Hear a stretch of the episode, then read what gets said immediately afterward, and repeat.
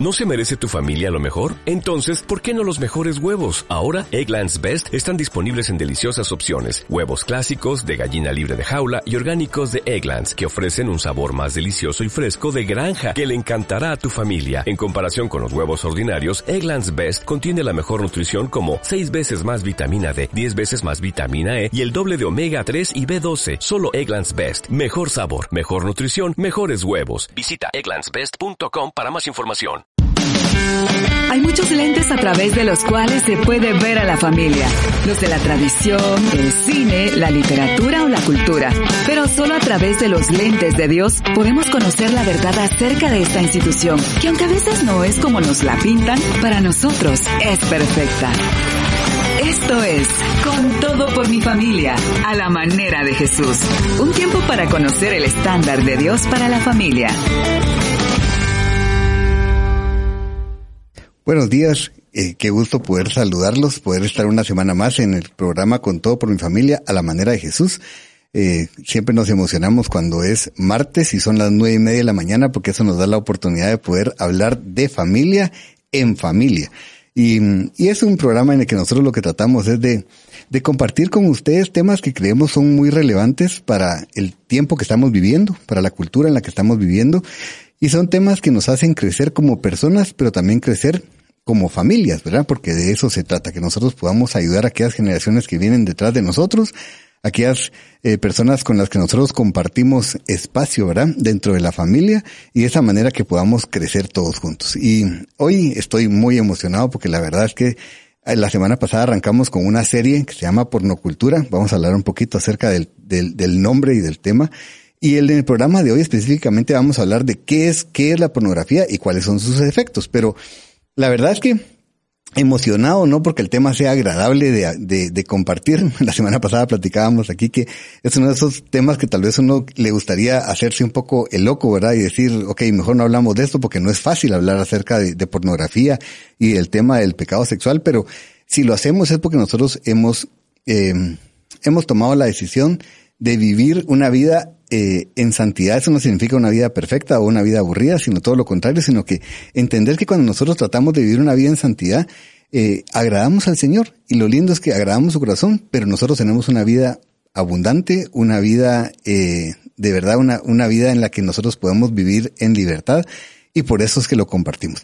Y hoy me acompañan dos personas a quienes yo respeto muchísimo eh, y no solo las respeto siempre, sino que en este tema específicamente son personas que nos pueden y nos van a ayudar muchísimo. Una de ellas es mi jefa, yo siempre la presento así porque Sharon Herrera es mi jefa. Nosotros tenemos el privilegio de compartir ahí algunos espacios apoyando en, en Instituto Crux, en, eh, específicamente bueno, ya son así como que en Instituto Cruz, ¿verdad? Pero eh, específicamente en el diplomado de pastoral a la familia. No, en varias cosas, y, Ricky. Y es, eh, y la verdad es que ha sido un privilegio poder eh, conocerlos cada vez más, ¿verdad? A, a, Instituto Crux. Y entonces, en el tema de familia, dentro del diplomado, pues mi jefa es Sharon, y así que yo me cuadro aquí ante Sharon. Y le doy la bienvenida primero a Sharon, y también tenemos a Jessie de Forkel, que la verdad es que ha sido un privilegio conocerla desde hace ya un, un buen tiempo y en este tema nos ayuda muchísimo. Así que les doy la bienvenida. Sharon Porfis, presente si usted si quiere primero y después Jessie. Muchas gracias, Ricky. Yo no puedo decir que soy tu su jefa. Es más, yo todavía tengo que hablarle mm. con, con respeto.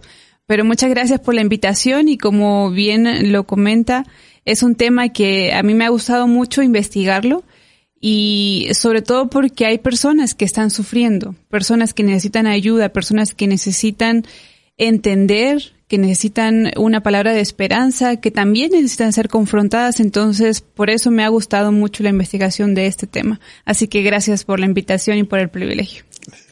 Gracias, Ricky. Yo también me siento muy honrada de poder participar, sobre todo porque yo soy de esas personas que han necesitado ayuda y eso me ha llevado también a, a, poder entender el problema, a poder decirle a alguien, yo sé exactamente lo que estás sintiendo, te entiendo y si Dios pudo conmigo, puede con vos, vamos adelante, vamos juntas. Y creo que esa es la principal motivación de poder trabajar en este tema.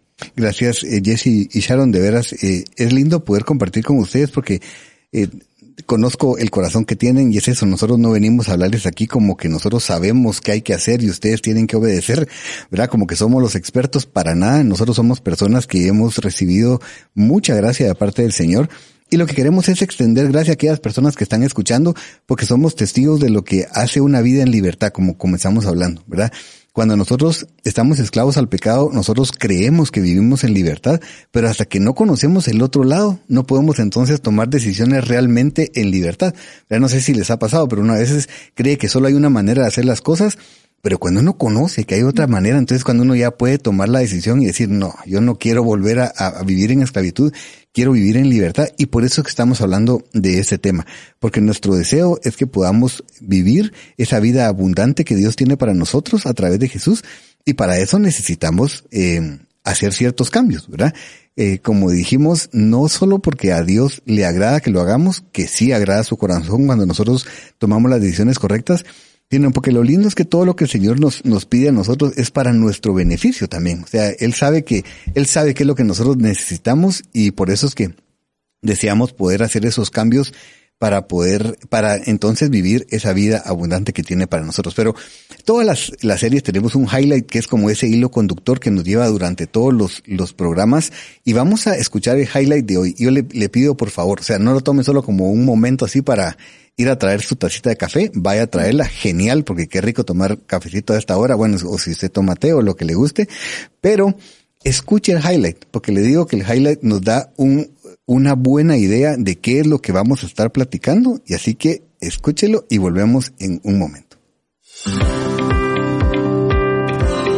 Lo que están a punto de escuchar es un programa preparado para adultos. De hecho, si hay niños alrededor, lo invitamos a visitar más tarde las diferentes plataformas en donde quedan grabados estos programas. Vivimos en un tiempo en donde la cultura nos marca los estándares de lo que es bueno y lo que es malo, pero lo peligroso es que su fundamento es muy poco profundo y en muchos casos equivocado.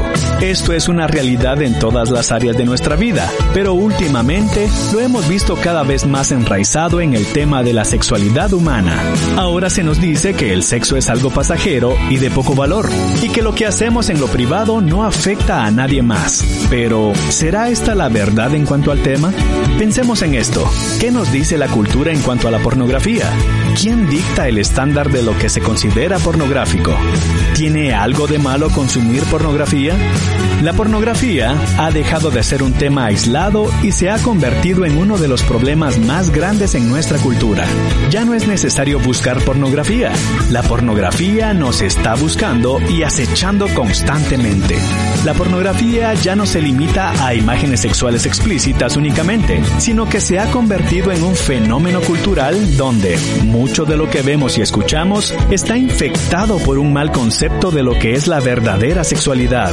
Muchas veces, el tema del sexo o sexualidad pareciera limitarse a algunas esferas solamente, pero realmente llega al mismo fundamento de quién somos. Es necesario hablar de la identidad sexual y cómo es que una sana identidad proveerá orden y estructura a nuestra vida sexual y a todas las demás áreas. Siempre pensamos que el sexo define la identidad, pero en realidad una sana identidad va a definir nuestra sexualidad. Una identidad sana en Dios va a dar como resultado una sana identidad sexual.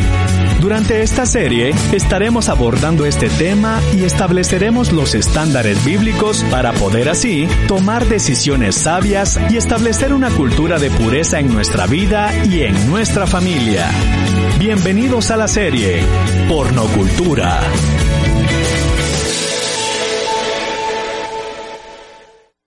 Así que arrancamos con este programa de, de, la semana y como les estábamos platicando, la serie se llama Pornocultura y el programa de hoy específicamente eh, nos va a hablar acerca de qué es la pornografía y cuáles son sus efectos.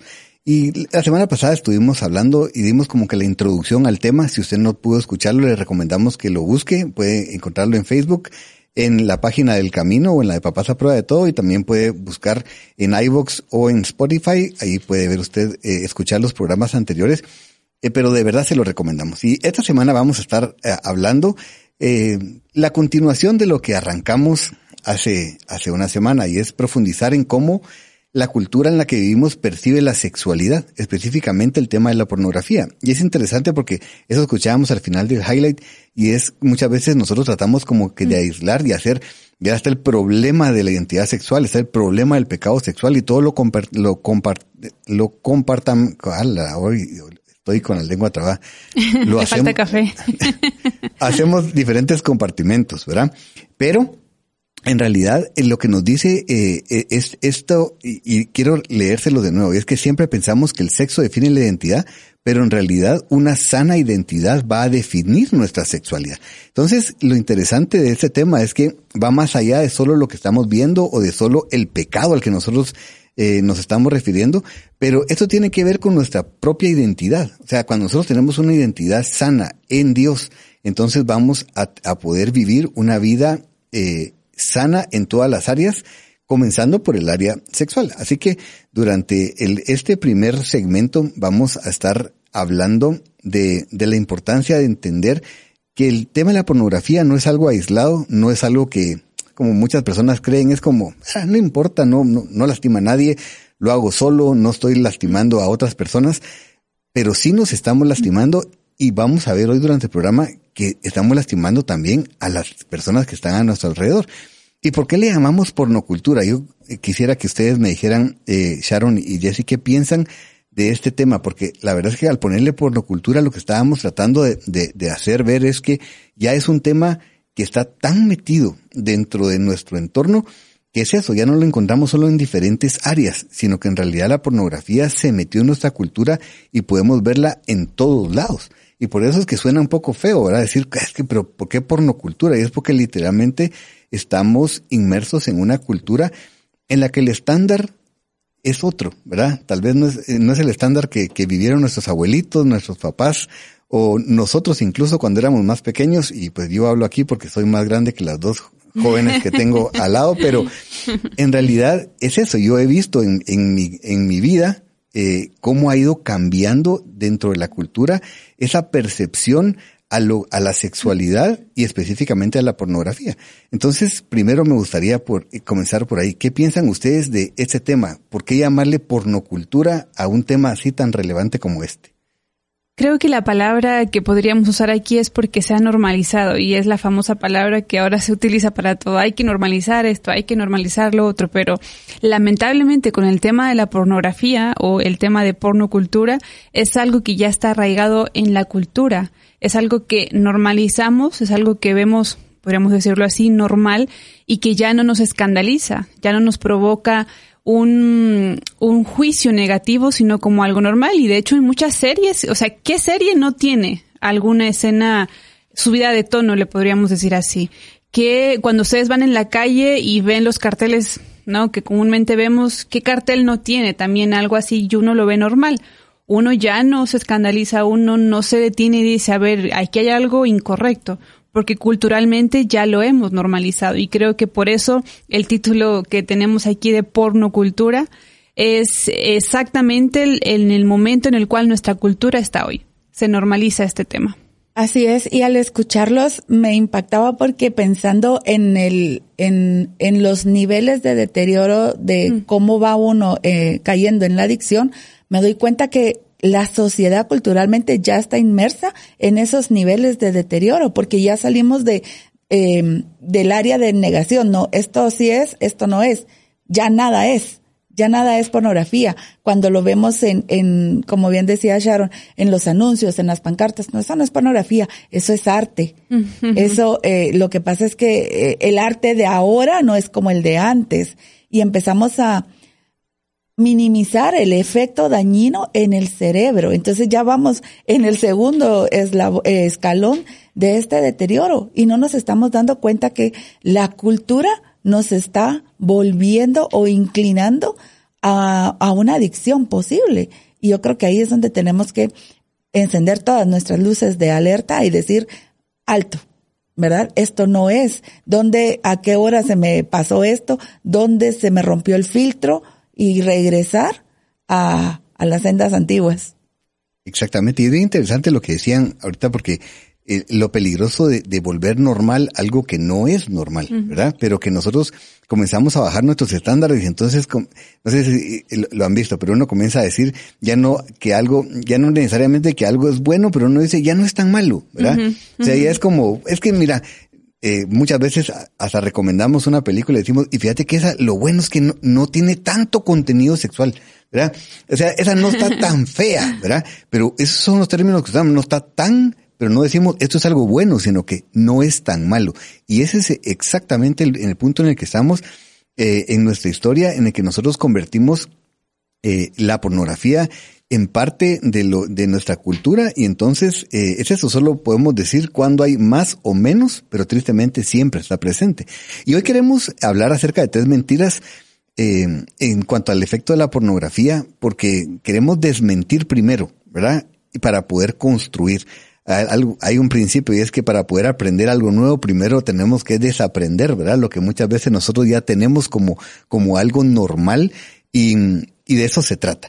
Y el efecto de la pornografía, eh, primero, hoy vamos a hablar acerca de tres niveles, a nivel personal, a, a, nivel relacional, y eso nos referimos a nuestro entorno inmediato, a nuestra familia, a nuestro núcleo familiar, y también a nivel social, que eso ya tiene que ver más con nuestra comunidad.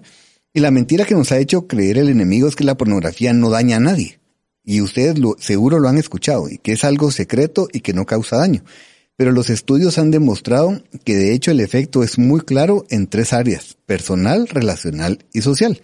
Incluso las iglesias y consejeros muchas veces, y aquí vamos a decir, tal vez no con una mala intención, pero pero no pero eso no exime de responsabilidad, sugieren el consumo para que no se peque. Fíjense que es impresionante, pero hemos leído algunas algunos eh, documentos en los que se recomienda es eso para es que es mejor que consuma pornografía y no que ¿verdad? o sea, es una vez una vez más, ¿verdad? O sea, no estamos diciendo esto es lo bueno, sino esto es menos malo. O sea, es menos dañino. Pero ¿por qué vamos a hacer algo que aparentemente es menos dañino? Que vamos a ver que además todo es una gran mentira porque es muy dañino. Pero ¿por qué tratar de bajar ese estándar y decir, bueno, es que es mejor que vea pornografía, es que es mejor que un jovencito consuma pornografía y no que esté teniendo relaciones sexuales, ¿verdad?, con su, con su novia. Es que es mejor que, que, que una persona eh, ya casada vea pornografía en lugar de serle infiel a su esposa o a su esposo. O sea, es, no es... Será la mera ignorancia, Ricky, de los, de las consecuencias, creo yo, porque creo que, perdón que le haya interrumpido, pero yo creo que alguien que no está consciente de hasta dónde puede llegar un solo mirarlo un rato o solo para poder entrar en el mood antes de estar con tu esposa o es preferible a que te sigas quemando con tu novio, con tu novia no se dan cuenta que les están diciendo andate al infierno pero despacito, no corras. Exactamente. Es que mire, y, es eso, tiene que ver con el estándar, ¿verdad? Que es lo que hablábamos. A mí me impresiona porque Jesús, siendo siempre, ¿verdad? El maestro de maestros, cuando Jesús habló de ciertos temas, me impresiona y en el tema de, de, por ejemplo, de, del adulterio, me gusta porque dice, ustedes oyeron, ¿verdad? El que, eh, que el que eh, tiene relaciones sexuales con, con una persona fuera de su matrimonio, a eso se le llama adulterio. Y me gusta porque es verdad, pero dice, más yo les digo, o sea, y Jesús lo que dice, ok, ese era un estándar. Ahora yo les voy a poner un estándar que es mucho más alto. Mm. Y dice, el que, el que mira a una mujer y la codicia en su corazón, o sea, en ese momento ya pecó de adulterio. Así que nosotros podemos entender que definitivamente el pecado no solo se, se, se comete cuando, cuando hacemos algo, sino que nosotros podemos pecar. Estado, hablamos la semana pasada, nos pueden encerrar en un cuarto oscuro sin ventanas, ¿verdad? Eh, eh, un cuarto pequeño donde no miramos nada y podemos seguir pecando porque el pecado no está fuera, el pecado está dentro de nuestro corazón. Entonces, de eso queremos hablar. Definitivamente sí hay un problema y tenemos que hacer algo al, al respecto, porque los estudios realizados por instituciones respetadas durante décadas han demostrado que el consumo de pornografía tiene repercusiones significativas para las personas, para las relaciones y para la sociedad. Así es, y hablando en esta parte que es eh, personal, porque estamos definiendo tanto lo personal, relacional como lo social, En la parte eh, personal hay un doctor que se llama Donald Hilton y él escribió un libro en inglés, lo voy a traducir así, pero se llama Tu cerebro en el, en el porno, algo así, o Your Brain on Porn. Y después es un título más grande, ustedes lo pueden encontrar fácilmente. Y él ubica tres cosas que creo yo entrarían dentro de la parte personal. Dice, provoca el deseo o preocupación por obtener lo que quiero y en consecuencia provoca la existencia de elementos que desencadenan este deseo. Dos, existe cierta pérdida de control en su uso. Se utiliza cada vez más tiempo, con niveles de intensidad cada vez mayores, buscando estímulos cada vez más fuertes. Y tres, produce efectos negativos, ya sea en el ámbito físico, psicológico, social o financiero. Y él lo liga a un efecto Coolidge, que tal vez más adelante lo podríamos hablar, porque este efecto es el que eh, eleva estos tres puntos en cuanto a lo personal. Es impresionante y ver que es eso, que todos estamos expuestos, que nuestros hijos están expuestos y que por lo tanto sí hay que prestarle atención. ¿verdad? No es uno de esos temas que uno dice, ay, yo espero que a mí no me vaya a pasar, o yo espero que a mis hijos no les va a pasar. O tristemente nosotros, si, si somos cristianos, muchas veces creemos, no, como somos cristianos, nosotros no, no vamos a, a tener problema con esto, ¿verdad? Como dice, como escuchamos en el highlight, la pornografía es algo que nos ha impactado porque no es necesario buscar pornografía, la pornografía nos está buscando a nosotros. Estoy seguro que ustedes buscando algo en internet les han salido esos anuncios, ¿verdad? Esos pop-ups, como les llaman, donde viene algún mensajito, ¿verdad? Sugestivo, alguna imagen que llama la atención. Entonces es eso, o sea, imagínense, si uno de adulto a veces no tiene la madurez para tomar buenas decisiones, imagínense un jovencito, ¿verdad? En el que ay, llamó la atención, ¿verdad? Y eh, eh, pincha ahí y se abre un, un, universo en el que uno solo puede saber cuándo entró, pero no puede saber cuándo va a salir, ¿verdad? Entonces, para la mayoría de los niños hoy en día, eh, Jess, y estas son estadísticas reales, eh, la pornografía antes de los 13 años, en o sea, antes de los 13 años, el 84.4% de los hombres y el 57% de las mujeres entre 14 y 18 años ya han visto pornografía. Entonces, como hemos escuchado muchas veces, y, y, de veras, aunque suene triado, es verdad, no se trata de si van a estar expuestos a la pornografía, es solo cuándo, ¿verdad? Mm. ¿Cuándo va a llegar? Y, y hablando nuevamente de los efectos, tal vez a, a manera un poco más práctica, pensándolo en, en tres eh, etapas de la vida. Para un niño va a ser sumamente, eh, va a ser un sobresalto no lo saben manejar, no van a saber qué hacer con eso, pero lo comentábamos la semana pasada. Hay, hay dentro de cada persona este, este conocimiento del bien y del mal, porque no corren con mamá a decir, mamá, mamá, mira lo que encontré, miremoslo juntos. Entonces empieza a producir este sentimiento de vergüenza y culpa. Pero también fue excitante, también fue emocionante y es tan impresionante, para, para mí fue muy liberador y, y también revelador cuando en mis procesos de libertad me entero, eh, esto se lo aprendí al doctor Ricky Marroquín, que cuando un niño es abusado sexualmente, la culpa proviene no solo, eh, la culpa y la vergüenza proviene por el hecho de que pudo haber llegado, y perdón que estoy llegando a profundidades, pudo haber llegado a sentir placer. Entonces, porque obviamente el cuerpo Dios lo diseñó para poder percibir y, y, otorgar placer, pero no en ese momento.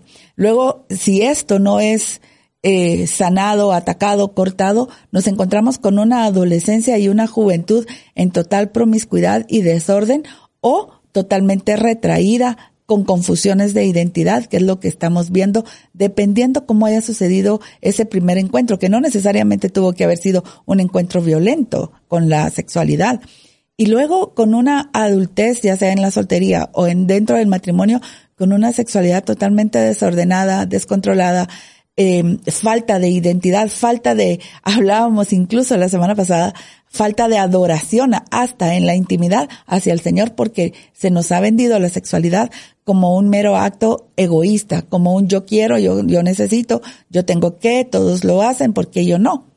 Entonces creo que las consecuencias realmente son mucho más graves porque el entorno se ve afectado. El niño baja en calificaciones, el adolescente, más allá de, de, la confusión de la adolescencia, se vuelve mucho más rebelde y el adulto está propenso a caer, como decía Sharon, en búsquedas más intensas de estímulos más violentos y ahí tenemos el caso de Al Bondi, ¿verdad? de, de este Ted ah, Bundy. que- de, Ted que. Ted, perdón, al- de Ted Bundy, que él al final de los asesinatos él cuenta que él es, era hijo de pastores. Él asistía a la iglesia y, y que terminó aquí porque empezó en pornografía.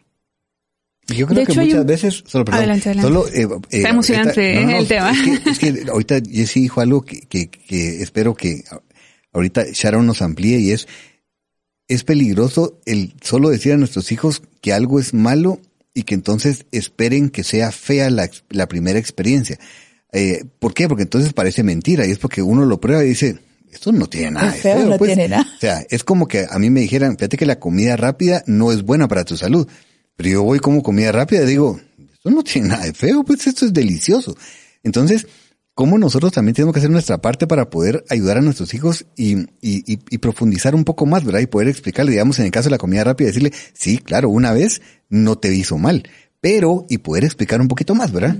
Incluso eh, este efecto Coolidge no solo es también con la pornografía, también lo podemos ver con las redes sociales, también lo podemos ver con la comida y con otras cosas que pueden causar esta adicción. Entonces, este efecto, eh, eh, bueno, se realizó en un inicio con en ratas y se observó que tanto el macho y en menor medida la hembra presentan una mayor disposición a las relaciones sexuales cuando se tiene la presencia de un nuevo compañero receptivo.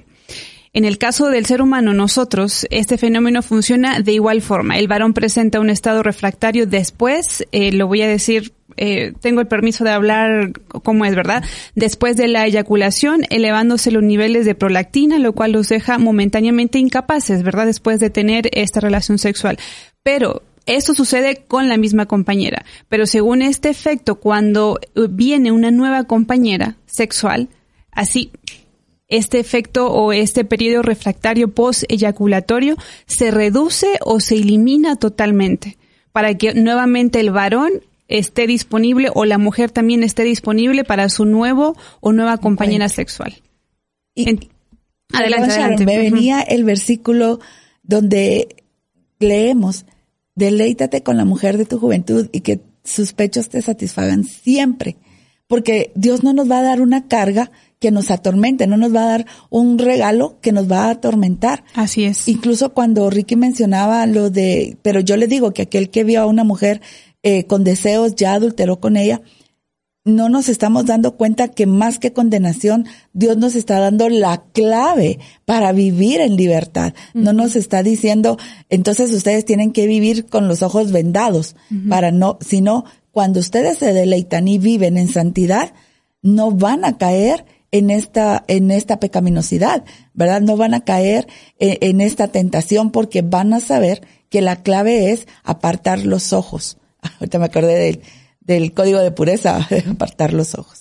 Por eso creo que todo en su tiempo, como bien dices Jesse, es importante notarlo, porque no es que el Señor haya condenado o nos haya condenado, eh, más bien todo en su tiempo es bienvenido, ¿no? Entonces, eh, la pornografía, para que lo podamos entender de este lado más químico, produce una gran cantidad de lo que todos conocemos, que es la dopamina. Todo el mundo sabe que es la dopamina, o al menos eh, bueno, ciertas generaciones para arriba sabemos que es la dopamina, la que investiga y la que lee.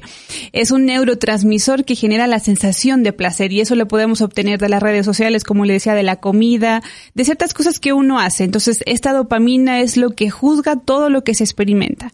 Y en el caso de este tema de la pornografía, es la búsqueda de la novedad lo que genera dopamina. ¿No? Yo para poder investigar un poquito de este tema, eh, entré a estas plataformas y dije, o sea, es fuerte, es una cuestión que uno como es el celular, vas y buscas lo nuevo, ¿no? Eh, y es algo que se obtiene solo con un clic tras pasar horas y horas y horas buscando esta novedad, lo que más me atrae. Entonces, esta acumulación de dopamina genera otra vez una molécula que se llama delta fosb. Ustedes apunten allí todo lo que estamos diciendo e investiguenlo, porque todo esto está en internet. Y poco a poco esta molécula, la delta fosb, va realizando cambios en nuestro circuito de recompensa eh, porque altera el cerebro químicamente. Recuerden que nuestro cerebro puede ser moldeado. Y esta dopamina, que podría ser como el arquitecto de nuestro cerebro, indica el camino que se debe seguir. Y la molécula delta fosb son los obreros que van realizando este cambio en nuestro cerebro. Y estos cambios provocan entonces que el cerebro tenga una costumbre a los niveles de dopamina que dejamos en la sesión anterior. Entonces, esto es muy peligroso porque la estimulación o la sobreestimulación que yo necesito en la siguiente sesión cuando estoy en contacto con la pornografía cada vez se va elevando más. Posiblemente esto no pase de la noche a la mañana, como bien decía Jesse o Ricky. Esto se va haciendo con el paso del tiempo, que es el caso que tenemos de Ted Bundy. Entonces, el excesivo uso, usted me dice si tengo que cortar porque yo hablo y hablo y hablo de este tema. El uso excesivo de este sistema placer-recompensa es lo que desencadena la adicción. Y nuevamente, si ustedes se fijan, no solo es con la pornografía, es con todo lo que me da placer y recompensa, porque muchas veces también el cristiano abusa de la comida también el cristiano abusa de ciertas cuestiones que ocasionan placer y recompensa. De las relaciones sociales, de las redes, perdón, Sharon. Adelante. Y es que me, me llama mucho la atención esto porque realmente como cristianos tenemos que estar conscientes de que todo esto eh, lo que tiene como, como un denominador es una falta de identidad en Cristo. ¿Por qué? Porque estoy buscando esa satisfacción que aún no he permitido que sea Cristo quien la llene. Y entiendo, sé que el programa está llegando tanto a familias cristianas como no cristianas, pero principalmente para las cristianas que estamos batallando con esta situación en casa, creo que es importante evaluar dónde, en qué prioridad, en qué, en qué lugar tengo a Dios de mis fuentes de satisfacción porque si yo tengo, eh, y, sucede con, con el adicto, yo tengo un mal día, necesito consumir. Mm. Yo tengo un buen día, necesito consumir. Mm. Yo tuve un éxito, necesito consumir. Me enojé con mamá, necesito consumir. Eh, mi esposo no me contestó, o sea, se vuelve el escape. Y ahí es donde tenemos que romper, porque al final creo yo que eh, eh, entiendo y sé que el pecado sexual es idolatría. Tengo que romper esta idolatría y poner a Cristo en el centro de vida para poder caminar, rehacer estos surcos que decía Sharon, reprogramar mi cerebro, retomar nuevas rutas. Y, lo que decía eh, ahorita, y es bien interesante, y vamos a tener que irnos a un corte y vamos a regresar en un momento, pero cuando nosotros no, eh, entendemos que Dios nos hizo, y lo voy a dejar aquí y lo vamos a platicar cuando regresemos, pero es bien interesante porque cuando el Señor nos diseñó, nos diseñó con un alma insaciable. Mm. Y es bien interesante porque uno si lo mira solo así diría, ala, pero es que entonces es como, qué malo, ¿verdad? Porque, porque, eh, porque cuando uno habla del pecado, y en realidad en cualquier tipo de pecado, es eso, siempre es progresivo. Sharon no nos lo decía. Lo que hoy me satisface para mañana ya no es suficiente. Y fíjense que es una de las preguntas que yo le hago a cualquier joven que, con el que tenemos la oportunidad de platicar en este tema específicamente la pornografía. Siempre le pregunto, ¿lo que estás viendo hoy es con lo que comenzaste? Y todos me dicen lo mismo, no, no comencé ahí. Es exacto, y eso sirve para poder entender. Entonces, Dios nos hizo como almas insaciables, pero lo lindo es que Él es la fuente inagotable. Entonces, cuando nosotros nos conectamos a Dios, como decía ahorita Jesse, y no solo como una fuente, ¿verdad? Porque uno puede decir así, ah, sí es que ahí está Dios, ¿verdad? Ahí está. No, no, cuando nosotros entendemos que nuestro llamado es a buscar a Dios con todo nuestro corazón, con toda nuestra alma, con todas nuestras fuerzas, con toda nuestra mente, es conectarnos a la fuente inagotable. Y lo lindo es que en Él nunca vamos a saciarnos, pero porque Él nunca deja de dar. Pero cuando nosotros nos desconectamos de Dios, y comenzamos a, practicar algún pecado, nos pasa eso, pero en el pecado. Y por eso que podemos llegar a, lugares donde uno, pues, uno mira para atrás y dice, pero ¿cómo es posible? ¿Verdad? Porque es eso, o sea, siempre vamos a necesitar más. Pero vamos a ir a un corte. Vamos a regresar en un momento. Por favor, de veras, mediten lo que estamos hablando, escríbanos. Eh, siempre nos gozamos cuando escuchamos, eh, cuando leemos sus comentarios, puedes eh, escribirnos a la radio eh, puede escribirnos a las páginas de Facebook. Y antes de irnos, solo quiero eh, saludar. Jesse de Mackin nos saluda, ¿verdad? De veras, gracias. Eh, desde Villanueva nos está escuchando. Ari Benítez dice, buen día, estimados amigos, gracias por compartir y desarrollar tan interesante tema. Dios les bendiga. De, veras, eh, Sofía, la bendecimos. Evi Rams también nos, nos eh, envía saludos. Carlos de León, siempre conectado desde Shela. Tenemos muchas personas que nos están escribiendo y miren, de, de eso se trata. Y usted, por favor, prepárese y también llame a otras personas. Y todavía vale la pena para que terminen de escuchar el, el programa. Y eh, le, le, recuerdo, eh, porque Susana siempre es tan linda que me envíe el número de teléfono de aquí, porque a mí siempre se me olvida. Nos puede escribir al WhatsApp 58 95 57 78. Escríbanos, cuéntenos, eh, pongan sus comentarios si tienen alguna pregunta. Lo bueno es que tenemos a, a Jesse y a Sharon aquí para que respondan las preguntas.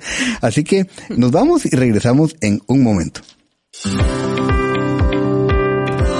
Lo que están a punto de escuchar es un programa preparado para adultos. De hecho, si hay niños alrededor, lo invitamos a visitar más tarde las diferentes plataformas en donde quedan grabados estos programas. Estamos de vuelta con nuestro programa Con todo por mi familia a la manera de Jesús. Dentro de la serie de pornocultura, y hoy específicamente estamos hablando de qué es la pornografía y cuáles son sus efectos. Y la verdad es que yo estoy feliz de estar escuchando aquí a Sharon y a Jesse porque estoy creciendo, se los, les doy mi palabra de veras.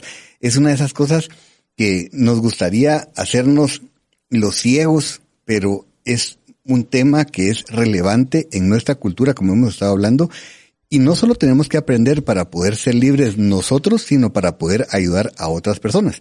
Y estuvimos hablando acerca de, de el problema, por decirle de alguna llamarle de alguna manera, a nivel personal, ¿verdad?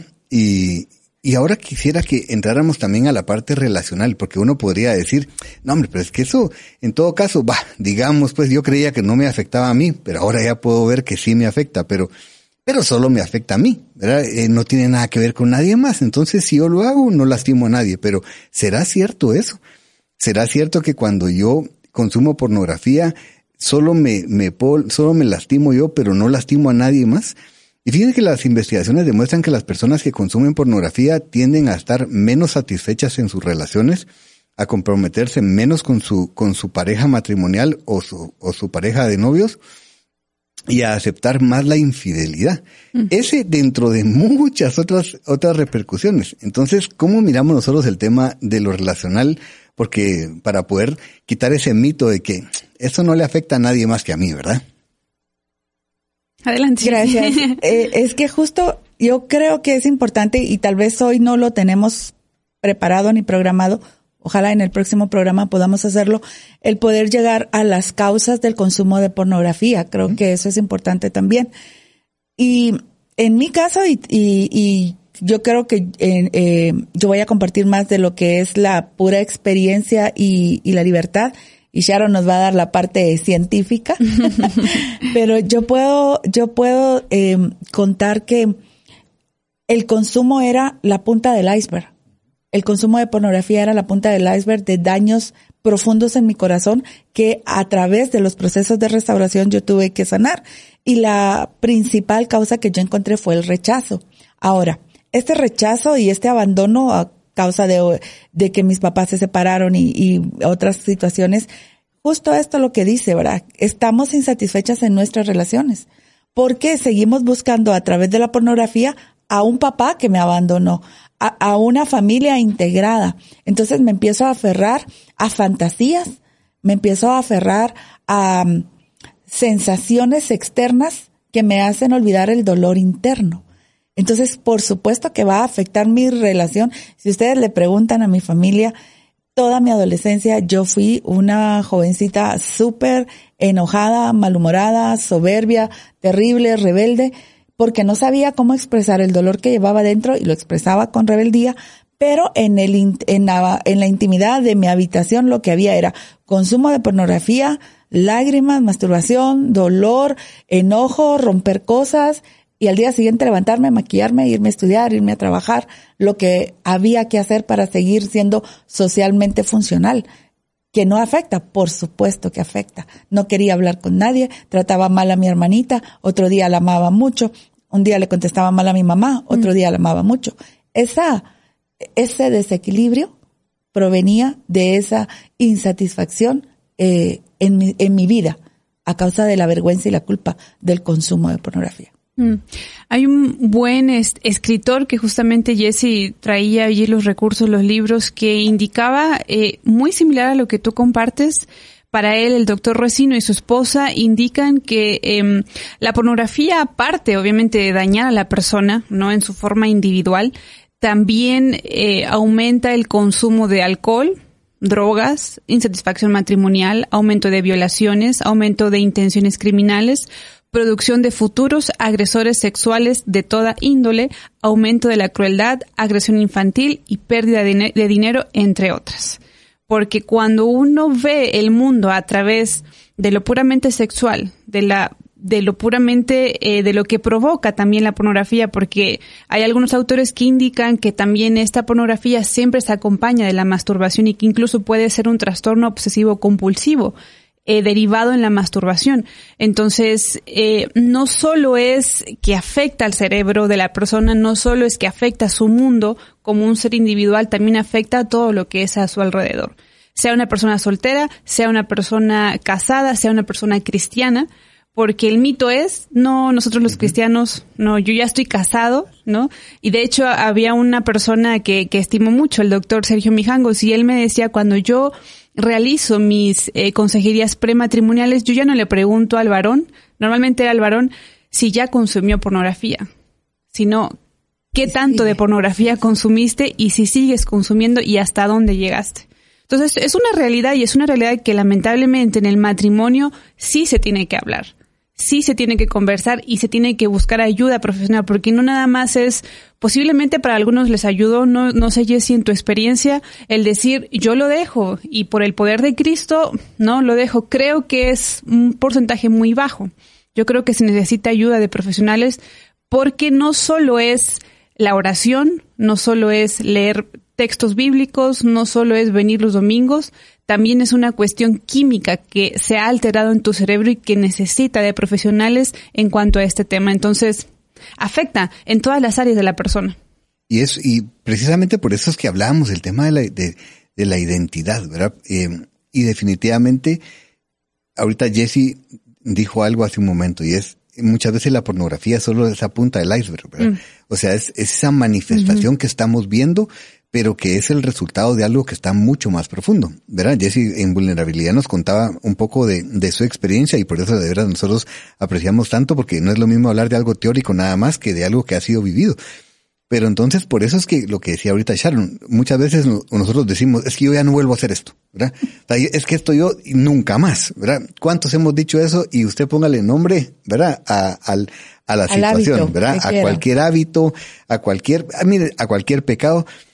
Pero cuando nos damos cuenta, en un par de días estamos otra vez de vuelta. Y es, es eso, porque nosotros tratamos, creo que eh, lo que nos enseñaba Sharon es, nosotros muchas veces tratamos de modificar una conducta, pero el problema es que esa conducta es solo el resultado de algo que está muy enraizado adentro y por eso sí tenemos que pasar por un proceso. ¿Verdad? Con la ayuda de profesionales, con la ayuda de, de compañeros, hablábamos la semana pasada de, de, buenos compañeros de responsabilidad, de personas que nos ayuden a pasar por un proceso y que verdaderamente nosotros podamos regresar y, y, y sanar, pero sanar de fondo. Porque esto solo es lo que estamos viendo. Entonces es eso, ir a nuestra identidad. ¿Qué fue lo que sucedió? ¿Dónde estuvo esa herida? ¿Verdad? ¿Dónde estuvo ese acuerdo que nosotros hicimos con el enemigo? Y poder escarbar y de esa manera poder ser verdaderamente libres. Si no pasamos toda la vida tratando tal, vez de reprimir algo, ¿verdad? De reprimir un deseo, eh, un, una adicción, pero, pero Dios no solo quiere eso, Dios tiene mucho más para nosotros. Entonces, sí busquemos ayuda definitivamente.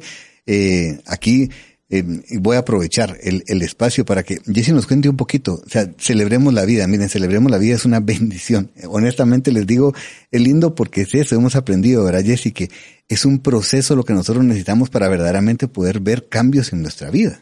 Definitivamente, gracias Ricky por la oportunidad. Y sí, lo que decía Sharon, yo personalmente eh, fueron más de 30 años de adicción entonces no pude sola. En esos 30 años yo intenté de hacer, hacerlo de una y 20 veces diferente y sola no pude. Pero ¿qué? Yo trataba de hacerlo desde el anonimato, desde el secretismo. Fue hasta que, gracias a Dios, me, me, me topo con el Ministerio Libres en Cristo, que encuentro, o sea, yo ni siquiera sabía que yo era adicta. Yo solo sabía que lo que estaba haciendo era malo porque, como dice el pastor Ricky Marroquín, usted no tenía una sesión familiar, bueno, esta tarde vamos a ver pornografía en casa, nadie sale. No, usted sabe que eso está mal, mm. pero no sabía dónde o cómo buscar ayuda.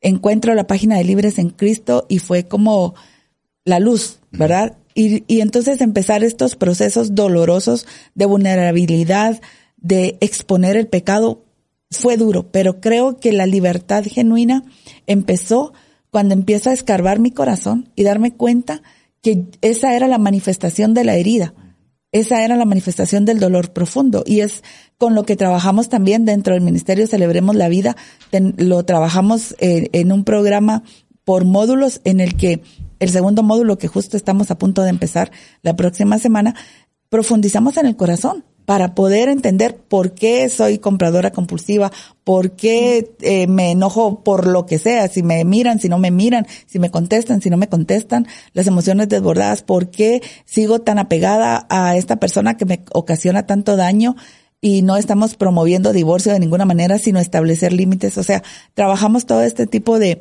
de malos hábitos, heridas y complejos que han dañado nuestra vida y trabajamos específicamente también el área de la pureza sexual, llegando a encontrar no solo la pureza, sino la libertad sexual, porque siguiendo con la vulnerabilidad, pues a mí me sucedió que luego de, estar en adicción, yo digo, yo no merezco eh, más eh, de recibir o vivir la sexualidad. Entonces empiezo a vivir afligida y atormentada. Eh, y entonces también ahí tuve que hacer más procesos, ¿verdad? Entonces creo que es definitivamente solos no vamos a poder. Y como iglesia, y esto tal vez es un llamado, no, tal vez no, ciertamente es un llamado a los líderes y a, y a todas las personas que estamos dentro de la iglesia a que nos preparemos para poder apoyar a las personas que necesitan ayuda en esta área. Como les decía la semana pasada, no pongamos ojos de sapo cuando nos cuentan las cosas. Es un pecado más es un pecado. Perdón, ¿qué, qué, ¿a qué se refieren con eso?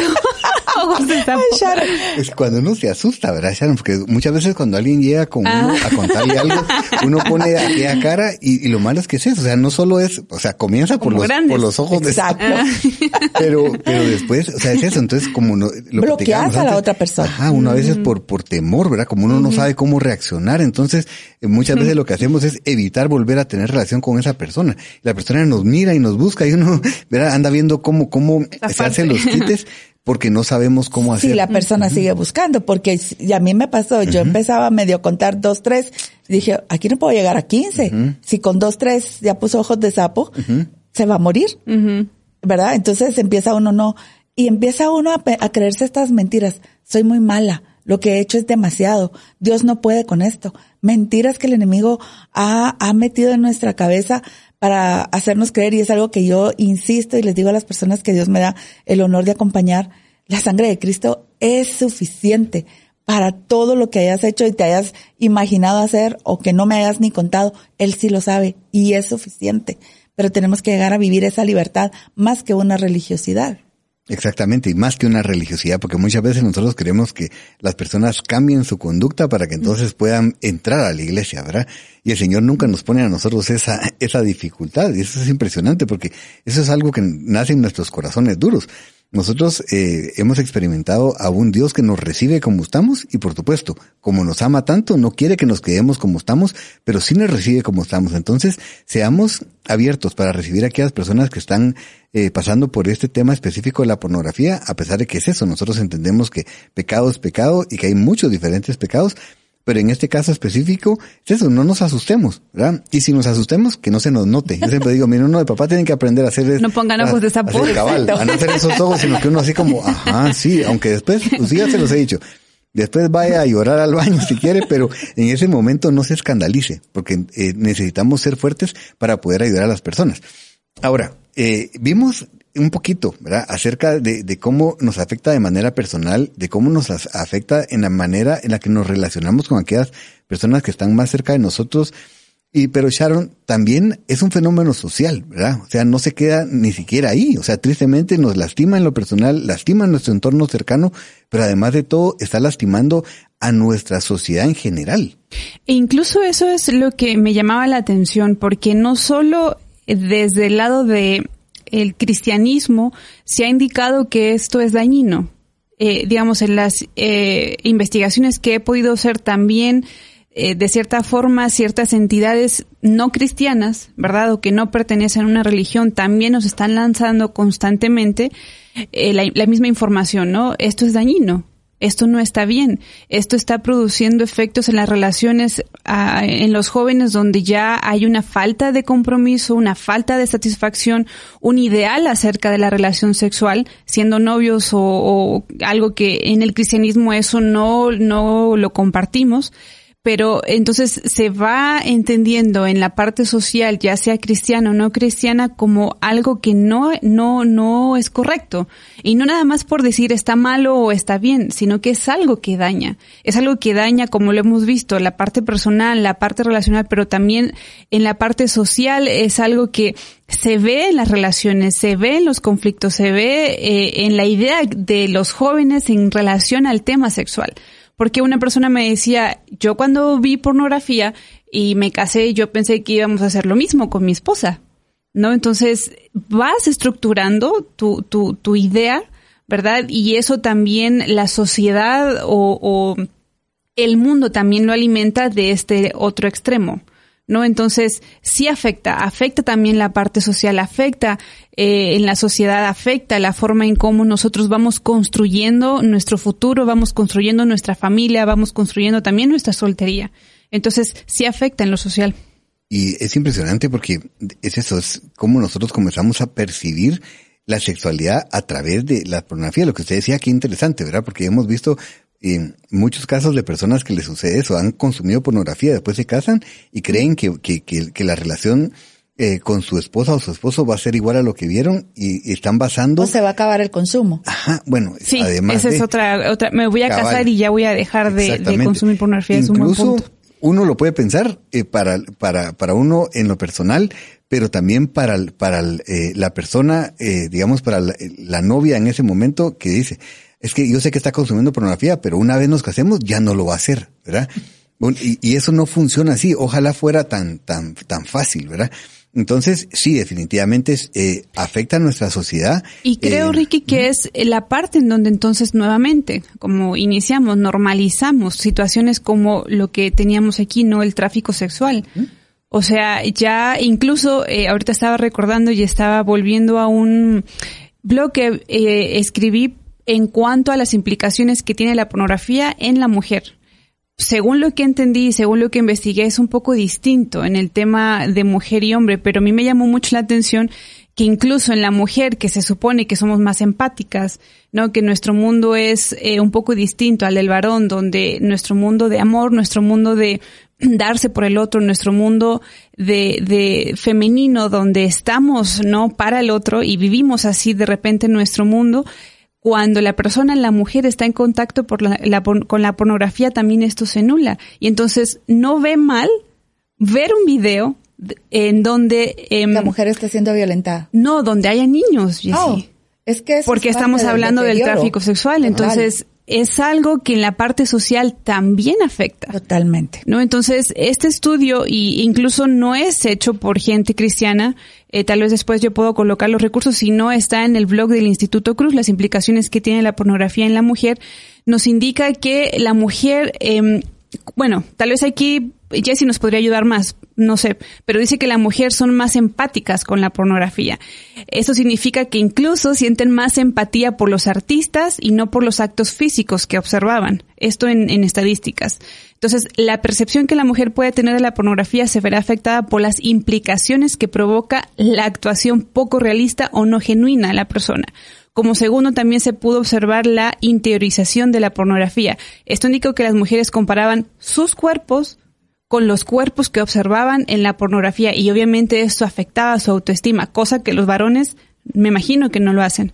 Por lo que algunas mujeres se sintieron menos seguras con sus propios cuerpos después de ver pornografía, ya que no se sentían a la altura del cuerpo físico demostrado.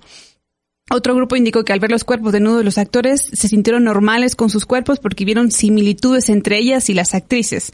El tercer punto también indicó eh, diferentes niveles de comodidad y preferencias acerca de la incorporación del uso de la pornografía en sus relaciones. Entonces, sí va cambiando, sí va, porque uno podría decir, bueno, es que eh, ya el consumo eh, hoy por hoy es más en los hombres, ya eso es un tema, ¿no? Que ya quedó atrás La mujer, eh, lo que tengo entendido es que ya va llegando a una estadística similar al consumo de pornografía, solo que pareciera que la mujer lo busca por otro sentido y tiene que ver en un sentido de identidad, lo cual se relaciona con lo social, porque es la mujer la que busca proteger, es la mujer la que da ese sentido, bueno, en general, la mujer, hay hombres que también lo van a hacer, pero es en general esa mujer que cuida al niño, que cuida, y ¿verdad? Eso se pierde. Cuando la mujer está consumiendo pornografía, pierde la naturaleza que Dios puso en ella de proteger y nutrir, porque el daño cerebral que se está ocasionando eh, nos reduce a meras consumidoras eh, cuando hay una adicción, pero cuando comienza el consumo, lo que la mujer está buscando es esa fantasía de la relación perfecta. Mm. Por eso es que estas empresas, que a mí no me gusta repetir los nombres porque no me gusta como que dejar, exacto, eh, han creado los diferentes escenarios, eh, las diferentes categorías de consumo, que ya aparece un catálogo un menú donde qué quiere ver y, y, se han dado cuenta que el hombre prefiere ir directo al acto, ¿verdad? El hombre quiere la acción, la mujer necesita una historia, la mujer necesita un romance, una seducción, aunque termine en algo hasta violento eh, totalmente grotesco, totalmente inhumano, pero como ya fue seducida, mm. no puede percibir hasta dónde está llegando. Y como lo hemos estado conversando, esto no va a pasar de que hoy voy a ver pornografía, a ver que no. Hoy veo un par de besos, mañana, dentro de un año, pregunten qué estamos viendo. Lo que usted decía, Ricky, con qué comenzamos, con qué terminamos. Sí, y quisiera que antes de, irnos al, al corte, platicáramos algo, acerca de algunas preguntas que yo creo que todos hemos escuchado y muchos nos hemos hecho tal vez, ¿verdad? Y es como, ok, ¿quién dijo que está mal? O sea, ¿quién dicta que está mal? Y, eso lo estamos hablando después de haber escuchado mucho al respecto. Pero ¿quién dice que está mal? ¿Por qué no voy a ver porno? Esta me gusta. ¿Cuál es la ley, regla o principio moral que me lo impide? ¿Quién dice que está mal? ¿Verdad? ¿Quién es la autoridad que dicta esto? ¿Y cómo puede ser malo algo que me hace sentir bien y que disfruto? Y para mí esa es la más importante de todas. ¿Qué piensan ustedes al respecto de estas preguntas? Creo que son preguntas eh, hasta cierto punto válidas de, las personas em, que quieren excusar. Justificar el justificar lo que están haciendo. Porque, vaya, o sea, si somos eh, cristianos y entendemos nuestra vida, nuestra ética, nuestra moral, nuestra forma de ver, vernos a nosotros mismos, de vernos nuestro cuerpo, nuestra teología del cuerpo, nuestra teología, eh, no nos vamos a regir por, bueno, esto me causa placer y tal vez Dios sí quiere que lo tenga porque al final Él creó mi cuerpo eh, de repente, y eso es, es, es triste, ¿no? Porque eso lo podemos ver, creo yo, en las generaciones actuales donde como todo es relativo, entonces, ¿no? Eh, mi discurso es, mientras a ti no te haga daño, pues no te metas conmigo, porque yo lo disfruto, ¿no? Y si a la larga a mí me hace daño, pues está bien, porque al final yo lo decidí. Entonces, de cierta forma son válidas para esas personas que quieren excusarse, porque el pecado es pecado. Por más sabroso que sea, por más... eh, atractivo. atractivo, por más bonito, por más oculto, por más el pecado es pecado. Y el Señor Jesús elevó para nosotros los cristianos nuestra moral y nuestra ética cristiana. Y así como también se condena la pornografía, Ricky y Jessica, así también se condena el chisme. Así también se condenan muchas otras cosas que están en la lista de Romanos o Corintios, donde de repente podemos hacer mucho hincapié en este tipo de cosas, pero también hay otros, otra lista de pecados que también podríamos decir, pues, ¿quién dijo que está mal echarse una mentirita blanca, no? Muchas veces nosotros como cristianos queremos excusarnos porque queremos seguir viviendo en eso y no tenemos una teología correcta acerca de lo quiénes somos y por qué somos en Cristo. Ya estoy predicando. Sí, no, no, pero qué interesante verlo desde esa perspectiva, ¿verdad? Porque yo creo que es eso. Cuando nosotros hemos descubierto eh, que estamos pecando, en ese momento que nosotros reconocemos comienza el proceso de sanidad, ¿verdad? Porque yo no puedo buscar ayuda si yo no reconozco que lo que estoy haciendo está mal. Y una cosa que dijimos la semana pasada, hasta que yo no reconozco que esto se llama pecado. Porque mientras que yo le siga diciendo problema, eh, incluso enfermedad, que se usa mucho ahora, ¿verdad? O es que tengo un mi hábito. O sea, hasta que nosotros no decimos esto es pecado, en ese momento no somos confrontados con la verdad y decir, híjole, o sea, si es pecado, necesito arrepentirme. Jesús dijo, perdón. vete y no peques más. Exactamente, Exactamente. Es eso, pero porque nosotros muchas veces queremos reducir y ahora la sociedad nos presenta eso, ¿verdad? Es como, no, hombre, es que pecado suena muy duro, ¿verdad? Es mejor un problemita, ¿verdad? es que tuve un mis desliz, una vez, eh, hasta detesto términos que en español se usan como, por ejemplo, es que ese hombre tuvo una aventura para hablar de adulterio, ¿verdad? Aventura para mí es otra cosa completamente. Es llamarle al pecado por su nombre. Pero miren, vamos a ir a un corte. Cuando regresemos vamos a seguir hablando de, de este tema que es, que es muy, muy importante porque en realidad tiene que ver con, con ese relativismo con el que nosotros estamos viviendo últimamente. O sea, ¿quién dice? O sea, ¿quién es en realidad que, quién es el que dicta las leyes? O sea, si para mí es bueno, puede ser que tal vez si para ti no, pero para mí sí puede ser bueno. Entramos si a mí me en el debate de lo moral y legal. Exactamente. Entonces, cuando regresemos vamos a seguir hablando de este tema, pero solo antes de irnos, quiero decirle a Sharon que le enviaron un mensaje. Wow. Dice, Carlos de León dice, ¿cómo se llama ese efecto que realizaron pruebas con las ratas? Efecto Coolidge. Gracias, efecto Carlos de León, si no, ahí, le mando un mensajito porque él es alumno de nuestro diplomado. Buenísimo, ahí miramos a Carlos todas las semanas y es eso. Y, Carlos de León dice, eres, tremenda, Sharon, una biblioteca andando, ¿verdad? Parece, parece discípula de Gonzalo. Pero eh, vamos a, irnos. Lo bueno que se me pega algo bueno, no malo, ¿verdad? Eh, eh, regresamos en un momento después de este corte y para mientras, verá, usted pídale al Señor ahí que le revele. Eh, nosotros tenemos que comenzar por, como acabamos de hablar, decirle al Señor que Él nos dicte a nosotros cuál es su estándar, qué es lo que Él considera bueno, qué es lo que Él considera malo, qué es lo que para los, para Él es pecado. Y regresamos en un momento. Lo que están a punto de escuchar es un programa preparado para adultos. De hecho, si hay niños alrededor, lo invitamos a visitar más tarde las diferentes plataformas en donde quedan grabados estos programas.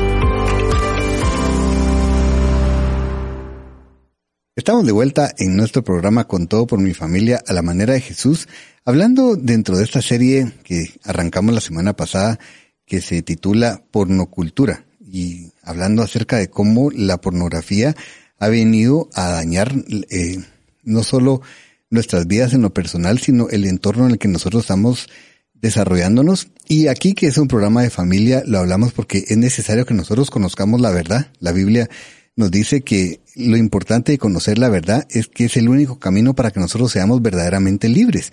Y la verdad tiene un nombre, ¿verdad? Sabemos que Jesús es la verdad.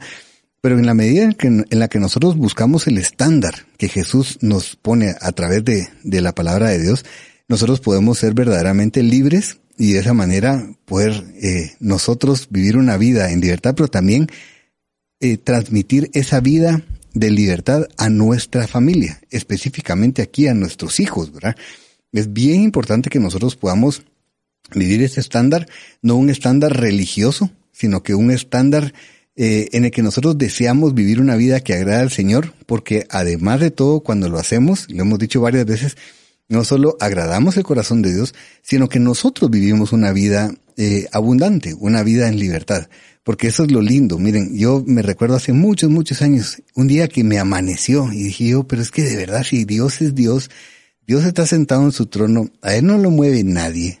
No importa si yo peco, Él sigue siendo Dios. Si yo me enojo con Dios, Él sigue siendo Dios. Y en ese momento fue cuando comenzó a haber una transformación en mi vida, que me di cuenta que mucho, bueno, que todo lo que el Señor ponía en su palabra era para que a mí me fuera bien, para que yo pudiera tener una vida plena, una vida saludable y una vida abundante. Entonces, cuando nosotros hablamos aquí del tema de la sexualidad, específicamente en el área del pecado de la pornografía, que es uno de varios pecados ¿verdad? sexuales que existen, nosotros lo que queremos es que usted pueda ser libre y que de esa manera usted pueda ayudar a sus generaciones a ser libres.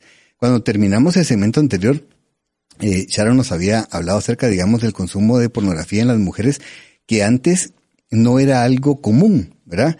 Eh, Evelyn, mi esposa, me dice, eh, mira, en serio, me dice, cuando yo estudié, ¿verdad? Cuando estaba en el colegio y todo, no se hablaba de pornografía entre las mm. mujeres. O sea, era un tema que no se hablaba. En cambio, en los hombres sí.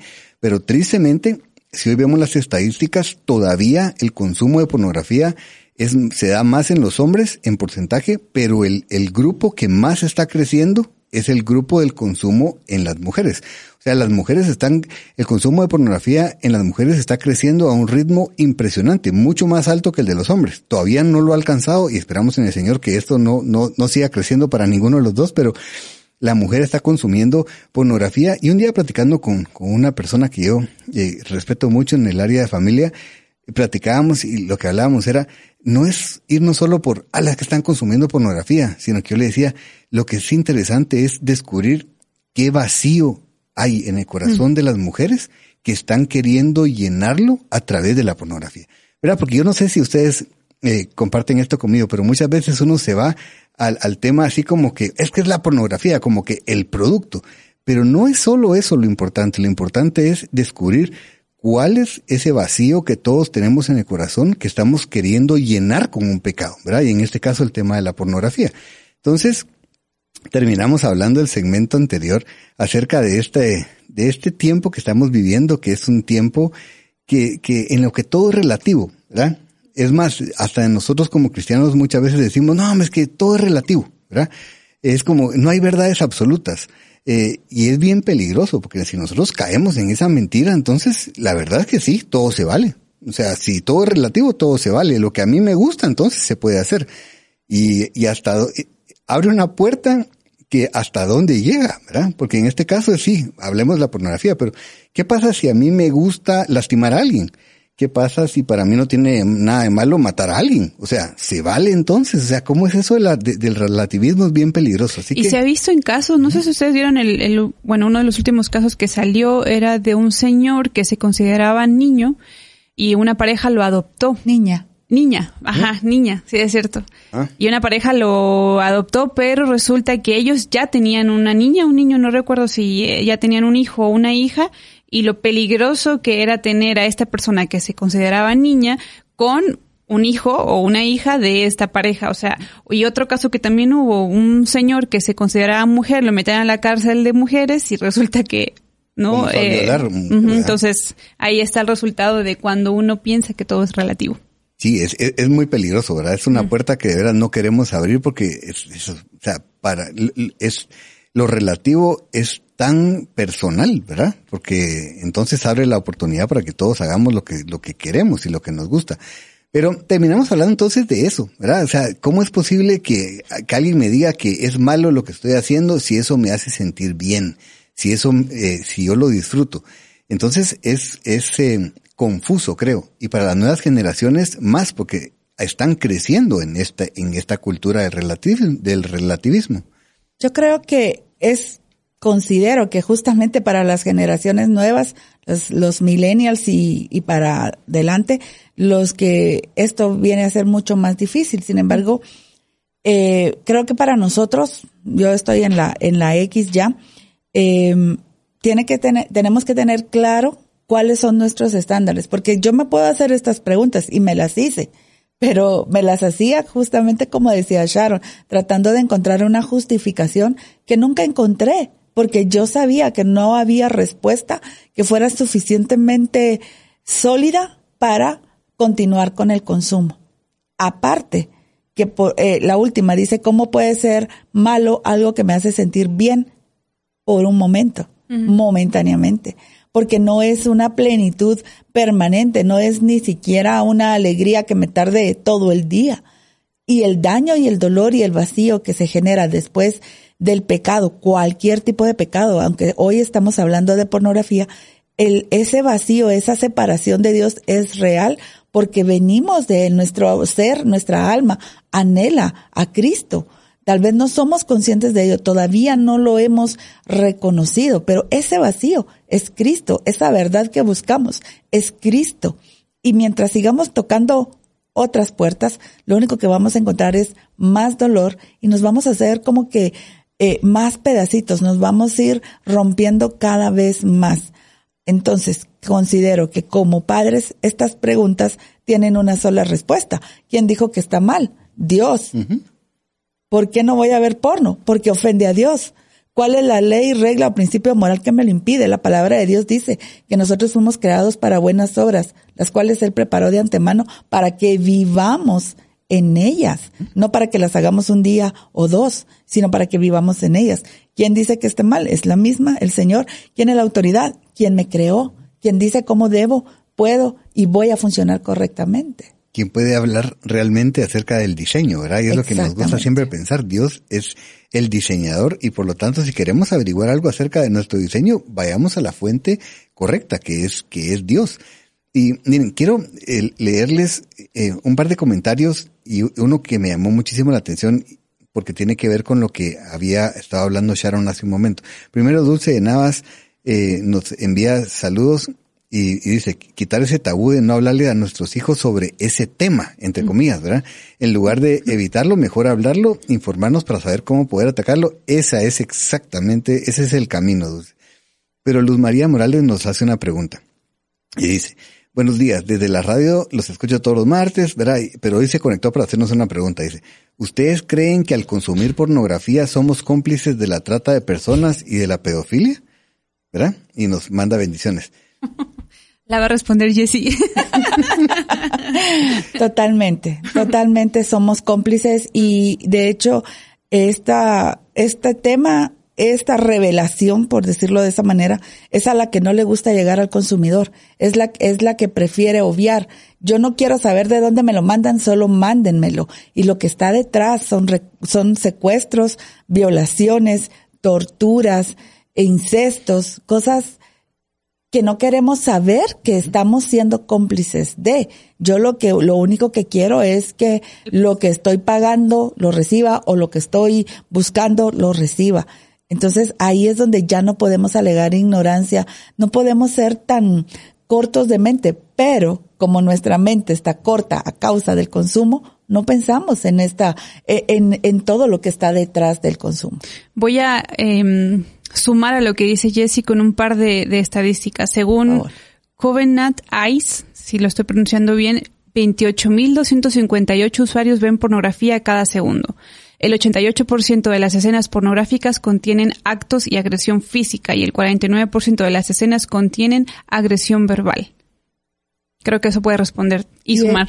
Sí, totalmente. estamos en un tiempo porque miren, y eso es una de las cosas que, que tal vez nosotros como no lo, no, estamos eh, investigándolo, podríamos incluso creer que no es cierto, pero la vez pasada una de mis hijas estaba muy ofendida porque en la universidad estaban hablando acerca de, la esclavitud la mayoría de sus compañeros, y casi todos, estaban, creían que en este tiempo ya no existe la esclavitud. En este, tiempo, porque pensaban que la esclavitud se remontaba, ¿verdad? A hace muchos años con, con cierto grupo, ¿verdad? Marginado de, personas, pero es impresionante porque es eso, no vamos a entrar hoy a estadísticas, este, ese tema lo vamos a platicar más adelante en otro programa, pero sí, o sea, sí tiene que ver con la trata de mujeres, o sea, muchísimo. De hecho, le llaman a la trata de personas la esclavitud moderna. Exactamente. Y al día de hoy, o sea, en este momento estamos viviendo en la historia el momento en el que más esclavos hay.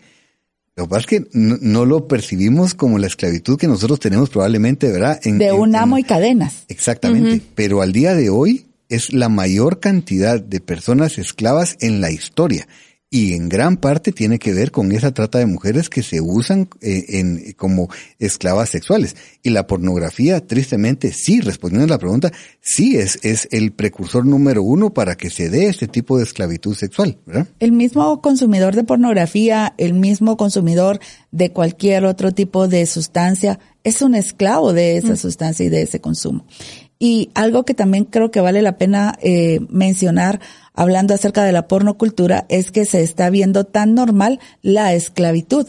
La música, los videos eh, de ahora eh, proyectan esta esclavitud como parte del placer sexual que se puede adquirir y lo proyectan y son, son unos videos terribles, terribles, terribles que ni que, que yo he visto los shorts y digo, esto es peor que la pornografía que yo consumía.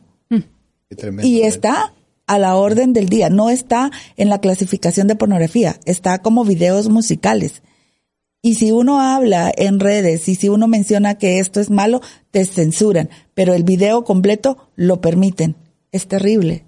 Yo creo que tienen que ver con eso que hablábamos, eh, ese término de normalizar y desensibilizar, ¿verdad? Porque lo que pasa es que creo que nosotros es eso, al, normalizar las cosas, lo que perdemos es esa sensibilidad. Lo que antes nos parecía chocante, ahora nos parece normal. Y por eso es que, eh, gracias a Dios, y no, no me las quiero llevar aquí de, santo, pero yo que no veo ese tipo de, de, videos de los que hablaba eh, Jesse la vez pasada, estaba en un, fui a hacer necesitaba que me arreglaran una pieza mecánica. Y entonces fui al lugar y me esperé un rato para que me la entregaran. Fíjense que me senté en la, en la sala de espera y me impresionó los videos que estaban sacando de reggaetón y las imágenes que estaba viendo en, la, en, las pantallas. O sea, se los digo en serio, el que me conoce sabe que no, no hablo mentiras. Me impresioné y sabe que me ofendió tanto que me levanté porque había una señorita ahí atendiendo. Le digo, ¿a usted no le molesta? O sea, porque ella, trabajaba ahí y la mayoría eran hombres, pero le digo, a usted no le ofende eso, porque es impresionante, pero y se me quedó viendo con una cara así como, ¿qué? qué? O sea, ¿qué pasado de moda? Yo estoy seguro que si ella hubiera pasado de no verlo a ver esas imágenes, se hubiera escandalizado. Mm. Pero como ha sido algo gradual, hemos ido perdiendo la sensibilidad. Yo creo que ese es el, el, efecto más tremendo, ¿verdad? Que llegamos a ese punto de decir, hombre, si será tan malo. O sea, y uno habla con las personas y uno así como asustado y, no, hombre, si, todos los videos son así. Sí, tristemente, ahora sí, pero no es que eso lo haga bueno, ¿verdad? Y es lo que dirían por allí, es lo que vende. ¿No? Es lo que pega, es lo que llama la atención, mientras la letra de la música sea más sucia, es lo que pega en la juventud.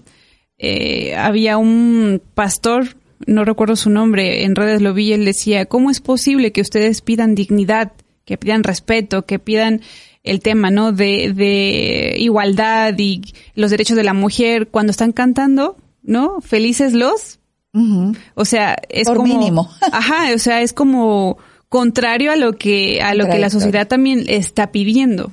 Ahora, nosotros no nos definimos, y volvemos a eso, no nos definimos por los valores de la sociedad. Nuestra moral no se ancla en la sociedad. Nuestros, eh, nuestra ética tampoco está anclada a lo que afuera nos dicen, ¿no? Lo que estas canciones nos revelan, lo que las series nos dicen, lo que incluso nuestros profesores nos pueden decir en la universidad o en el colegio. Nuestra fe como cristianos se ancla en Cristo, se ancla en su moral, se ancla en su ética, se ancla en lo que eh, eh, cuando Él estuvo en la tierra, qué es lo que nos enseñó y qué es lo que nos dejó.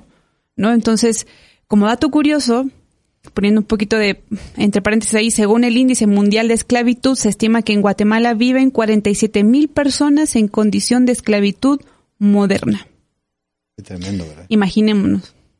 Y tal vez agregando a lo que dice Sharon, nosotros no nos regimos por lo que la cultura nos impone.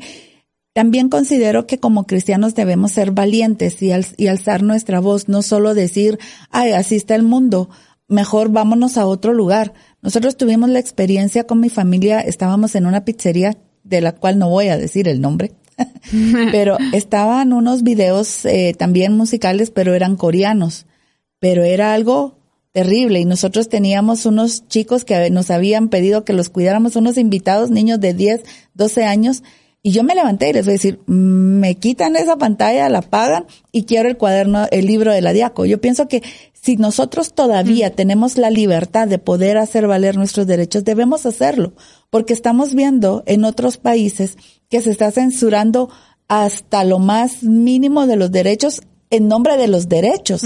Entonces, no, no caigamos en el miedo, en el temor, en recluirnos dentro de las cuatro paredes de la iglesia, que tampoco están libres de estas situaciones, porque los jóvenes de la iglesia van a trabajar a la calle, eh, se relacionan eh, con jóvenes en la calle, están en universidades públicas o privadas, pero que no son cristianas. Entonces necesitamos fortalecer nuestros valores, hacer valer nuestra voz y, y, tener la valentía en Cristo. Él, como decía Sharon, Él nos modeló tanto la ética, la moral, como la valentía de la denuncia también. Y me gusta esa idea, Jessie, de alzar la voz, porque eh, es, es más común que tal vez en personas más adultas, como lo que tú hiciste, mi suegro también hizo algo similar, alcemos la voz y digamos, eso está malo, lo que usted hizo con la señorita, ¿no te molesta? Pero ¿qué tal sería ver una generación que haga eso? Generación de Z, millennials que digan, a ver, eso que yo estoy viendo no está bien. O sea, eh, tengo una hermana mujer, eh, una hermana mujer, o a, a, mi hermanito pequeño o pequeña, ¿no? Y eso que, que yo estoy viendo no es correcto, porque también mi fe me lo dice. Y pararse y levantarse, irse, eh, o, o, todo este tipo de cosas que lo estamos normalizando, despertemos, despertemos y que también no solo sean nuestros padres los que alzan la voz, no sean los líderes los que alzan la voz, no sea desde radio indicando que alcemos la voz, sino que sean estas generaciones que vienen, esas generaciones a las cuales se les va a pasar la estafeta de la fe. Y entonces, ¿qué fe es la que ellos van a profesar si seguimos normalizando este tipo de cosas? Y comienza por nosotros, porque nuestros hijos están aprendiendo de, de, uh -huh. de lo que nosotros toleramos, ¿verdad? Entonces, eh, seamos de los que, sí, o sea, esto no es para boicotear a nadie, sencillamente uno como consumidor, por ejemplo, tiene el derecho de entrar a un lugar y si no le gusta la música, hablarlo y si no quieren cambiarla, pues, o sea, vivimos en, en una, en un tiempo en el que restaurantes hay muchos, ¿verdad? Sí. En el que eh, lugares a donde ir hay muchos, entonces podemos escoger. Fíjense que Jeremías 15, en el versículo 19 dice, esto responde el Señor, si regresas a mí te restauraré para que puedas continuar sirviéndome. Si hablas palabras beneficiosas en vez de palabras despreciables, serás mi vocero. Pero dice, tienes que influir en ellos, no dejes que ellos influyan en ti.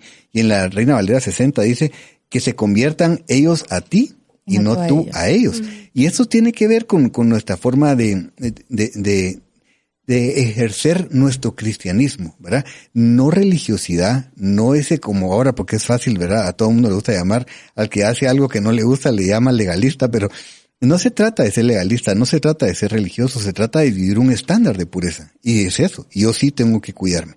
Entonces, gracias a Dios podemos escoger, hagámoslo y que nuestros hijos puedan ver que nosotros sí tomamos eh, decisiones, que tenemos una postura muy clara y que entonces ellos también se acostumbren a que ellos puedan ejercer esa, esa misma definición, ¿verdad? Porque si ellos son de los que nos miran a nosotros que a donde vayamos y nos dicen, pero es que feo, Shh, pero no importa, o sea, es porque da, da pena ser diferente, Ajá, ¿verdad? Ay, no, o sea, ay, no, qué pena. O sea, miren, yo soy una persona que, que, que no le gusta hacer escándalo, ¿verdad? O sea, entiendo esa, esa de, qué pena, pero es que hay cosas que no, no, no, no se trata. O sea, es de, de, de, de tomar una postura y decir, no, esto no, no me siento cómodo, no tengo por qué estar aquí, ¿verdad? Tal vez solo agregando a lo que decía Sharon, me encantaba cuando ella decía, no solo desde la radio, no solo los adultos, sino formar esas generaciones nuevas que tengan la valentía de alzar la voz, porque al final eh, nosotros tres, no sé, te, te ves bien jovencita, pero nosotros tres no vamos a cambiar de opinión por lo que la, cultura, la cultura ofrezca, pero los jóvenes son muy vulnerables y, so, y están muy ansiosos justamente uh -huh. de esa novedad, de estar al día con, con uh -huh. las películas, con la música, con los artistas, con la moda.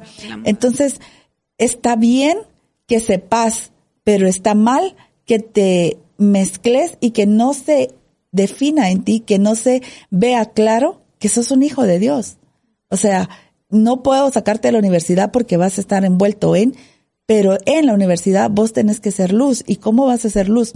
Platiquemos en casa. Mira, ¿qué pensás de tal cosa? ¿Qué pensás del show de tal? No, no vamos a ir a verlo. Te enteraste, te enteraste de tal cosa. Y también comentar lo bueno, como eh, estas situaciones, eh, lo de Asbury, por ejemplo. Uh -huh. ¿Vos te imaginas que pasara algo así en tu universidad? ¿Vos te imaginas? O sea, generar conversaciones más allá de, eh, vas a llevar almuerzo, ¿qué hiciste tus tareas? Levántate, acostate, anda, vení. Uh -huh generemos, seamos diferentes a como nos criaron, seamos mejores de lo que alguna vez pudimos incluso soñar que podíamos ser, porque Dios nos ha dado la capacidad. Impresionantemente, ya casi se está terminando el tiempo y quisiera que así de una manera muy rápida las dos nos dejaran eh, algún pensamiento en cuanto a lo que hemos estado platicando, ¿verdad? Yo quiero dejar y leer un texto, un versículo, y dice, no entiendo lo que me pasa, pues no hago lo que quiero, sino lo que aborrezco. Soy un pobre miserable, ¿quién me librará de este cuerpo mortal? Existe una gran necesidad dentro y fuera de nuestras comunidades cristianas y no respeta edad, no respeta clase social, no respeta el sexo, no respeta la cultura. Pero sí se tiene un factor común para aquellos que son cristianos, que cargamos con esta naturaleza pecaminosa que incluso el mismo eh, apóstol Pablo luchaba con ella. Esto es de él, no entiendo lo que me pasa, pues no hago lo que quiero, sino lo que aborrezco. Soy un pobre miserable, ¿quién me librará de este cuerpo mortal? Entonces, no te quedes ahí, No te quedes en la oscuridad, no te quedes eh, eh, atrapado, no pienses que no hay una salida, porque si la hay, Jesse es un testimonio de eso. Si la hay y ministerios como el que tú comentamos, Celebremos la Vida, tienen esta fortaleza de extenderte la mano, de no juzgarte y acompañarte para que tengamos una salida y para que no hagas lo que no quieras. Y aprovechemos, Sharon, porque ahorita eh, comienza nuevo Sí, comenzamos un nuevo módulo en el Diplomado en Pastoral de la Familia, donde eh, Ricky es tutor, Jesse ahorita se nos sumó como parte de los estudiantes. Empezamos un nuevo módulo el 8 de marzo, titulado eh, La Pastoral de la Pareja Matrimonial. Siempre es importante eh, formarnos, capacitarnos, porque la familia está siendo atacada y el tema de la pornografía ataca totalmente las bases de la familia. Entonces necesitamos eh, esa restauración en las parejas matrimoniales, porque si las parejas matrimoniales no están restauradas, toda la familia se ve afectada. Así que 8 de marzo, más información, escríbenos a nuestras redes de Instituto Cruz y con gusto estaremos dando toda la información que necesitas. Gracias. Yo también quiero terminar con un pasaje bíblico que me encanta. Parte de la restauración es poder alimentarnos de algo diferente. Ezequiel 3 dice, la voz me dijo, hijo de hombre, come lo que te doy, cómete este rollo. Luego ve y transmite el mensaje a los israelitas. Así que abrí la boca y él me dio a comer el rollo. Llénate el estómago con esto, me dijo. Al comerlo, sentí un sabor tan dulce como la miel. A mí esto me habla de la dulzura y la llenura que yo voy a encontrar en Cristo y que me va a satisfacer más allá de cualquier consumo, de cualquier sustancia, de cualquier relación. Así que también en Ministerio Celebremos la Vida estamos a la orden para apoyarlos en cualquier situación. En las redes sociales Ministerio Celebremos la Vida, en YouTube, en Facebook y en Instagram. Muchísimas gracias. Y siempre deseamos que usted pueda irse después de escuchar este programa y hacer algo. Y le llamamos el reto. Y durante esta semana eh, quisiéramos pedirle que usted ore y le pida al Señor que le permita ver con los ojos de Él. Y de esa manera poder ver dónde estamos y ver si es necesario hacer algo al respecto. ¿Verdad? Pida al Señor, permíteme ver con tus ojos para que nosotros podamos descubrir el pecado que pueda estar oculto a, a nuestros ojos. Así que les damos las gracias por habernos acompañado durante este programa. La verdad es que siempre crecemos nosotros, por lo menos yo les digo, era me gozo el poder escuchar eh, a mis compañeras aquí en cabina y nos despedimos como todas las semanas diciendo, con todo por mi familia, a la, manera, de, Jesús. Esperamos que el contenido de nuestra edición de hoy haya traído una perspectiva fresca del valor que tiene la familia para Dios. Esto fue Con todo por mi familia a la manera de Jesús. Porque nuestra familia no es la ideal, pero es perfecta. Hasta la próxima.